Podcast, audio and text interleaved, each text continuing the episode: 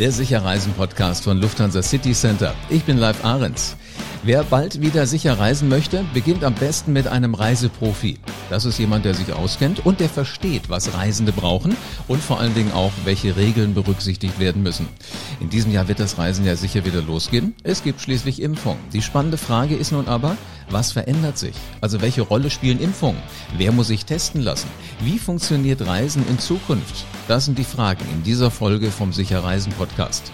Professor Dr. Thomas Jelinek ist heute mit dabei. Er ist medizinischer Direktor des Berliner Zentrum für Reise- und Tropenmedizin und wissenschaftlicher Leiter des Zentrum für Reise- und Tropenmedizin in Düsseldorf. Ein spannender Gesprächspartner also. Hallo, Herr Jelinek. Hallo, grüße Sie. Die großen Hoffnungen der Reisebranche liegen ja jetzt auf den Corona-Impfstoffen. Wie viele Impfstoffe sind eigentlich im Moment zugelassen? Also zumindest hier in Deutschland. Aktuell sind äh, zwei Impfstoffe zugelassen. Wir sind ja von der Europäischen Union abhängig, was die Zulassung angeht. Wir machen keine Einzelzulassung. Das heißt, wir nehmen das, was die EU prüft und zulässt. Also zwei haben wir ähm, und einen weiteren werden wir wohl in Kürze noch kriegen. Ähm, und danach denke ich, werden mindestens noch ähm, ein halbes Dutzend bis Dutzend weitere Impfstoffe im Verlauf des Frühjahrs kommen. Das sind ja schon mal gute Nachrichten. Die, welche beiden sind das, die im Moment schon zugelassen sind? Das sind die sogenannten mRNA-Vakzinen, also Boten-RNA-Vakzinen. Das heißt, hier wird ähm, ein Abschnitt von Erbinformationen äh, des Virus gespritzt. Äh, das ist eine ganz neue Technologie. Das haben wir noch nie gemacht, weder bei Tieren noch bei Menschen. Das hat Corona hat sehr beschleunigt, diese Entwicklung. Normalerweise hätte man 10 bis 15 Jahre warten müssen, bis sowas kommt. Und der Clou dabei ist, dass die ähm, Produktion des Antigens, also des Impfstoffs selber, tatsächlich im Menschen dann erfolgt. Also diese Information, diese mRNA, ähm, bringt den Menschen, den Geimpften dazu, das Antigen in seinen Zellen kurzfristig ein paar Stunden zu produzieren. Und das führt dann zu einer sehr äh, robusten, sehr starken Immunantwort. Interessant, dass so eine äh, ungewöhnliche Situation doch zu einer unglaublichen Kreativität auch in so einem Bereich führt. Ja, das ist Krisen sind stimulierend. Ne? Das merken wir ja alle auch. Und das hat äh, gerade auch die Wissenschaft und die Impfstoffentwicklung hat das tatsächlich sehr stark äh, gefördert. Klar, Geld spielt eine Rolle, wurde ja sehr viel Geld da auch zur mhm. Verfügung gestellt, aber eben auch der Anreiz, schnell was zu tun. Jetzt äh, die beiden Impfstoffe, die ich als Name im Kopf habe, sind einmal BioNTech Pfizer und das andere ist Moderna. Und mhm. der, von dem Sie gerade gesprochen haben, der wahrscheinlich bald kommt, ist AstraZeneca, ne? Genau, also das sind jetzt die Hersteller, die Sie genannt haben. Mhm. Ne? Die haben, die Impfstoffe haben da nochmal eigene Handelsnamen. Comirnaty für den äh, BioNTech-Impfstoff und der von Moderna heißt einfach Covid-19 Vaccine Moderna. AstraZeneca hat bisher nur ein Kürzel. Das muss noch äh, geprägt werden, der Name. Aber das sind die drei großen Hersteller, die jetzt am schnellsten waren. Welche Unterschiede gibt es denn zwischen den Impfstoffen? Muss ich da was wissen als äh, Bürger, der geimpft werden möchte? Also im Moment ist es so, dass Sie sich schlichtweg nicht aussuchen können. Sie müssen das, wenn Sie geimpft werden möchten, müssen Sie das nehmen, was verfügbar ist. Das wird sich aber ändern. Äh, Im Verlauf des äh, Frühjahrs oder Sommers spätestens wird es tatsächlich mehrere verschiedene Impfstoffe geben. Die beiden mRNA-Vakzinen, also die von Moderna und die von BioNTech, unterscheiden sich in der Art äh, nur in Details. Das ist beides mal diese mRNA ähm, in einer unterschiedlichen Dosierung. Die Lagerung ist anders. Der BioNTech-Impfstoff muss bei minus 70 Grad gelagert werden, der andere nicht. Das ist mir als Impfling aber egal, wenn ich den Impfstoff bekomme am Ende. Äh, der AstraZeneca-Impfstoff ist ganz anders. Das ist ein sogenannter Vektor-Impfstoff. Das heißt, hier hat man ein äh, Schimpansenvirus, ein Schnupfenvirus von Schimpansen genommen, hat das verändert ähm, und äh, gibt damit die Information zur äh, Antigenproduktion in den in den Mensch rein. Ja? Also das ist das, das Schnupfenvirus des Schimpansen vermehrt sich bei uns nicht, also für uns harmlos, aber führt trotzdem zu einer kurzen äh, äh, Immunreaktion auch. Also ein anderer Weg, um den Impferfolg zu erreichen. Ich finde das faszinierend, was wir im Moment alle so als Bürger lernen, wo wir uns früher nie einen Kopf drüber gemacht haben. Wenn wir dann diesen Impfstoff gekriegt haben, also wenn der Peaks im Arm hinter uns liegt, rechnen Sie dann im Sommer mit einer Wiederbelebung vom Reiseverkehr, also alleine durch diese Impfung?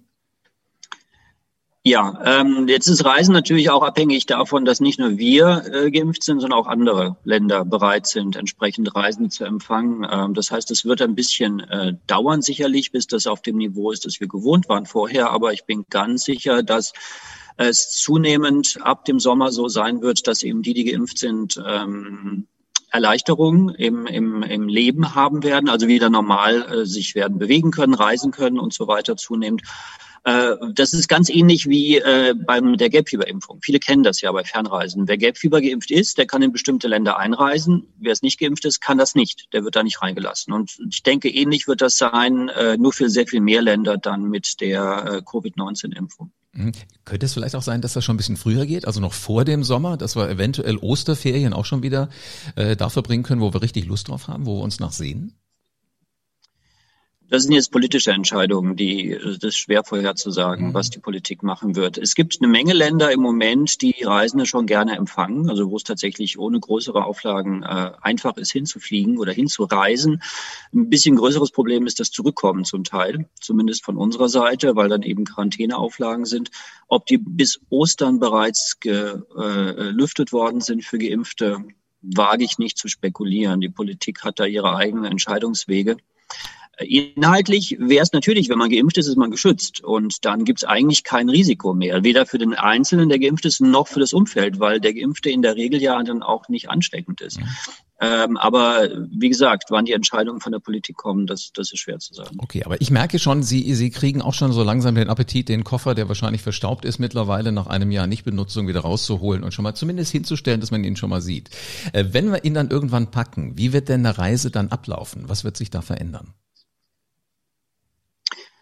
Es ist sicher so, dass das Virus nicht weggehen wird. Also das ist äh, dieses neue Coronavirus wird bleiben in der Welt, ähm, aber die, die geimpft sind, die werden geschützt sein in einem ganz hohen Prozentsatz. Ähm, das heißt, äh, für die, die äh, diesen Schutz haben, wird sich eigentlich nicht viel ändern. Sie können sich ganz normal bewegen, ganz normal unterwegs sein.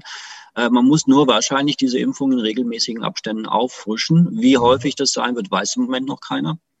Äh, und man muss halt dafür sorgen, dass man dieses Zertifikat, diese Bescheinigung äh, dabei hat. Wie das aussehen wird, ähm, wissen wir im Moment auch noch nicht. Also ob ich, ich den, ob ich den Impfpass, äh, Impfpass am Ende mit immer dabei haben muss zu meinem normalen Reisepass oder ob das da irgendwie mit reinkommt, ob ich was Digitales habe. Ähm, was wäre Ihnen denn äh, am liebsten? Was wäre denn aus Ihrer Sicht am praktischsten? Ich finde einfache Lösungen immer am besten. Und die einfache Lösung, die sich über Jahrzehnte bewährt hat, ist einfach der Impfpass, den wir haben. Da gibt es ja ein Feld für die Gelbfieberimpfungen, also für diese international vorgeschriebenen Impfungen. Das Feld könnte man genauso benutzen für die Covid-19-Impfung. Das wäre total simpel. Jeder kennt das, jeder Zöllner weiß Bescheid. Also warum nicht die einfache Lösung nehmen? Im Moment wird da eine Menge spekuliert über elektronische Lösungen, ähm, eine EU-weite elektronische Lösung. Da graut's mir schon vor, wenn ich überlege, wie lange das dauern wird, bis es eingeführt ist. Mhm. Ähm, ich wundere mich auch, dass von der Politik da bisher offenbar überhaupt keine ähm, Pläne bestehen, wie man das jetzt dokumentiert gescheit. Aber wir werden das brauchen. Wir werden irgendeine Art von international ähm, akzeptierter Dokumentation der Impfung brauchen. Sonst macht es einfach nur ähm, halb so viel Sinn. Woran werden wir uns in Zukunft gewöhnen müssen, wenn wir als Geimpfte dann reisen können? Wenn sie geimpft sind, müssen sie sich, können sie sich so verhalten wie vorher, langfristig. Ne? Also das wird sicherlich dann eher 2022 sein, dass wir wieder langsam in Richtung ähm, die äh, den, den Umfang an Aktivitäten an Reisen kommen, den wir gewohnt waren. Aber dann wird ein ganz normales Leben notwendig sein. Also das, äh, da sehe ich überhaupt keine, äh, langfristig keine, keine Besonderheiten in, in, in in dem, im Reisen. Wo findet denn äh, Ihre erste Reise wieder hin statt, wenn, wenn wir erstmal reisen dürfen? Schon geplant? Ich äh, plane eigentlich für letztes Jahr schon eine Durchquerung von Grönland ähm, mit, mit äh, Pulka und Skiern und die würde ich gern äh, durchführen, sobald das wieder möglich ist. Ja. Also ist ganz spannend. Ich glaube, jeder von uns hat irgendeine Reise, die wir entweder nochmal machen wollen oder die wir jetzt endlich mal antreten wollen. Aber wie beurteilen Sie denn so aus reisemedizinischer Sicht diese Corona-Impfung als Reisevoraussetzung? Die ist, äh, die wird eine Voraussetzung sein, die, die sie kaum werden umgehen können, ähm, letztendlich. Und wie gesagt, wir kennen das ja schon von der Reisemedizin bei der Gelbfieberimpfung. Mhm. Da ist das seit vielen Jahrzehnten akzeptiert. Äh, das ist eine gefährliche Krankheit, viel gefährlicher als Corona tatsächlich, Gelbfieber, was die Todesraten angeht. Man will sich persönlich davor schützen. Vor allen Dingen wollen sich die Länder aber auch davor schützen, dass die Krankheit eingeschleppt wird. Genau dieselbe Logik. Und da muss ich halt geimpft sein, wenn ich dieses Land besuche, beziehungsweise wenn ich aus einem Land komme, äh, in dem die Krankheit vorkommt. Und ganz ähnlich wird das sein mit Corona. Nachdem Corona überall auf der Welt vorkommt jetzt, wird es halt natürlich auch für die ganze Welt gelten, diese Auflage. Ja, sehr, sehr spannend, was, äh, was da so an, an Dingen im Grunde genommen in unserem Leben schon drin ist, wir es nur gar nicht so wahrnehmen, wenn Sie dieses Gelbfieber ähm, jetzt immer noch mal zum Erklären hernehmen. Wenn ich dann aber sage, in Zukunft werden wahrscheinlich eher die Geimpften reisen können, was ist denn dann mit den anderen? Ja, ja, solange es Auflagen gibt, dass man die Impfung nachweisen muss, äh, wird es natürlich schwierig sein, sich frei zu bewegen, wenn man die Impfung nicht hat. Das, mhm. das ist relativ klar. Auch das ist ja nichts Neues. Das haben wir jetzt auch schon. Ähm, da muss ich mir halt überlegen, wie meine Prioritäten sind. Also muss man einfach sagen, wenn ich die Impfung nicht haben möchte oder ablehne, dann äh, kann ich bestimmte Dinge einfach nicht machen. Ähm, nochmal, wir werden bis zur Mitte des Jahres ja dann schon eine Auswahl haben. Also wir werden ein ganzes Bündel an verschiedenen Impfstoffen haben. Wir werden diese ganz modernen mRNA-Vakzinen haben, genauso wie eher altmodisch, traditionell gemachte Impfstoffe auf Proteinbasis. Hm, dann kann man sich das aussuchen, welchen Impfstoff irgendwann, wenn genug da ist, mhm. kann man sich das aussuchen, welchen Impfstoff man äh, sich dann geben lässt. Aber irgendeinen Nachweis des Schutzes wird man haben müssen, wenn man sich international frei bewegen möchte. Mhm. Ähm Jetzt im Moment äh, wird es ja wahrscheinlich so eine Kombination erstmal werden aus den Impfungen, die ersten, die schon geimpft sind, aber auch äh, aus den Corona-Tests. Das ist, äh, ist ja das, wo viele Anbieter jetzt erstmal drauf setzen. Wie unterscheiden sich denn eigentlich diese beiden Tests? Also ich höre immer Antigentest auf der einen Seite, PCR-Test auf der anderen Seite. Ja, beide Tests, also Antigentest wie PCR, weisen die Infektion, also die unmittelbare Situation nach, äh, ob das Virus im Menschen auf den Atemwegen ist oder nicht. Der Weg ist ein anderer. Der Antigentest, der weist ähm, Oberflächenbestandteile des Virus nach, also quasi das vermehrungsfähige Virus, das auf den Schleimhäuten ist. Ähm, die PCR weist die Erbinformation nach. Die PCR ist viel genauer ähm, was ihr Vorteil ist. Die übersieht praktisch niemanden, äh, aber sie weist auch Viren nach, die eigentlich nicht mehr vermehrungsfähig sind. Also wenn Sie so wollen, Virusleichen, die halt noch rumliegen am Ende der mhm. Infektion. Was dazu führt, dass Sie eine positive PCR-Testung oft ewig hinterher schleppen, nachdem es Ihnen eigentlich schon gut geht und Sie eigentlich schon aus der Infektion draußen sind. Das ist ein gewisser Vorteil der Antigentests, dass die früher aufhören anzuschlagen. Der Nachteil ist, dass sie halt nicht ganz so genau sind wie die PCR. Deshalb sind sie wahrscheinlich auch diese Schnelltests, das sind die, die äh, meistens auch durch die Nase gehen. Ne? Also dieser unangenehme Moment, wo ich dieses kleine längliche Ding mir da in die Nase reinpacken muss. Ist es denn sinnvoll, dass ich sowas eventuell irgendwann auch mal selber machen kann, bevor ich eine Reise antrete? Das mit dem äh, mit der Nase oder dem Rachen, das ist egal, welchen Test Sie machen. Also Sie müssen ja Material gewinnen, aus mhm. dem Sie die Probe machen, und das sind halt das sind halt die Atemwege, die oberen. Kann man Nase genauso wie einen tiefen Rachenabstrich nehmen, ist ehrlich gesagt kein Unterschied in Studien in der in, in, in Vorteilen. Und dann macht man halt einen Test, entweder PCR, das kann nur ein Labor machen, oder den Antigentest. Antigentest selber machen äh, kann man grundsätzlich sich überlegen. Es ist halt am Ende des Tages immer noch ein medizinischer Test, der ähm, hm, ausgewertet werden muss. Das ist nicht so furchtbar schwer, aber manchmal ist es schon so ein bisschen unklar, was, wie sieht, was ist denn das jetzt? Ist das noch ein Positivbefund oder nicht und so weiter? Und deswegen ist man zurückhaltend bei diesem Test, der ja auch Konsequenzen hat. Mhm. Eigentlich muss es ja auch gemeldet werden, das Ergebnis und so weiter, das als reine Laientestung äh, durchführen zu lassen. Also selbst wenn ich so einen Test selber mache, dann muss ich ihn melden, ganz egal, ob er positiv oder negativ ist, alleine auf Grundlage der Tatsache, dass ich ihn durchgeführt habe. Und der negative ist nicht, aber der positive Test okay. äh, sollte natürlich gemeldet werden. Das ist ja naheliegend, weil dann sind sie ja grundsätzlich ähm, ansteckend für andere, also eine Gefahr potenziell. Mhm. Müssen auch in Quarantäne und so weiter. Gibt es denn weitere Testarten als diese zwei PCR- und Antigentest? Es gibt noch die Antikörpertests und das ist auch was, was einzelne Länder, die Chinesen zum Beispiel im Moment zusätzlich verlangen. Äh, Antikörper weist ähm, die ähm, frühe Infektion oder die abgelaufene Infektion nach. Also Antikörper ist das, womit wir reagieren als Menschen, wenn wir uns wehren gegen das Virus. Und es gibt verschiedene Antikörperklassen, die äh, zeitlich unterschiedlich gebildet werden. Und man kann mit diesem Test einmal gucken, hatte ich die Geschichte schon? Also hatte ich mal Corona in den letzten Monaten? Dann weiß man, dass man da quasi durch ist und im Prinzip auch immun ist. Ähm, und man kann auch gucken, wenn man im sehr frühen Stadium ist, äh, wenn man nämlich diese frühen Antikörper, das sind Immunglobulin A oder Immunglobulin M, vorliegen. Und das benutzen zum Beispiel die Chinesen, die verlangen eben, dass man diese frühen Antikörper testet, plus da noch eine PCR macht, um ganz genau zu wissen, ob da irgendwas im Busch ist. Wie hoch ist denn der Informationsbedarf eigentlich zu diesem Thema Corona-Test? Also was fragen die Menschen denn äh, in ihren Zentren? Was fragen die auch äh, so hinsichtlich von Impfungen?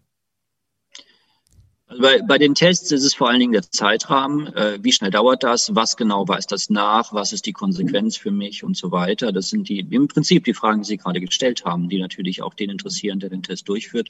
Äh, bei der Impfung äh, ist es ähm, ist ganz viel Unsicherheit im Moment, ganz viele Nachfragen, gerade bei den neuen Impfstoffen, weil man natürlich zugeben muss, dass die eben neu sind, also dass uns äh, Langzeiterfahrungen einfach fehlen und viele Spezialfragen. Äh, ähm, einfach noch nicht klar sind. Äh, wer kann, ähm, kann man in, beim Stillen geimpft werden? Kann man in der Schwangerschaft geimpft werden? Kann man bei bestimmten Krankheiten geimpft werden? Soll man geimpft werden und so weiter? Das sind oft noch Fragezeichen und das schafft natürlich eine Menge Nachfragen. Wann sind Sie dran? Wann werden Sie geimpft? Weiß ich nicht. Ich habe bisher noch, kein, noch keinen Termin. Äh, ich ich habe keine Ahnung. Ich vermute mal, dass ich das bis ins Frühjahr ziehen wird. Weil im Grunde genommen erst die Alten geimpft werden und dann wieder die, die ganz, ganz Jungen. Also die, ja. die ganz Jungen sind die Letzten, die wahrscheinlich dann wieder erst reisen werden. Ähm, ich merke aber schon, auch bei Ihnen ist der Appetit da, das mit dem Reisen wieder anzugehen. Und ich finde, das ist ein gutes Signal für dieses Jahr 2021. Also irgendwann werden wir unseren kleinen Kosmos wieder verlassen und uns auf die große Weltreise begeben können. Da gehe ich von aus. Herr Jelinek, vielen herzlichen Dank für spannende Informationen zu Impfung und zu den Tests. Sehr gerne. War ein wunderbarer Podcast und lässt mich auch wieder ein bisschen beruhigter auf meinen Koffer, der in der Ecke wirklich am Verstauben ist, gucken. Also es gibt verschiedene Arten von Impfung. Es werden immer mehr Stoffe kommen. Wir werden eventuell hier und da nochmal eine Impfung auffrischen müssen.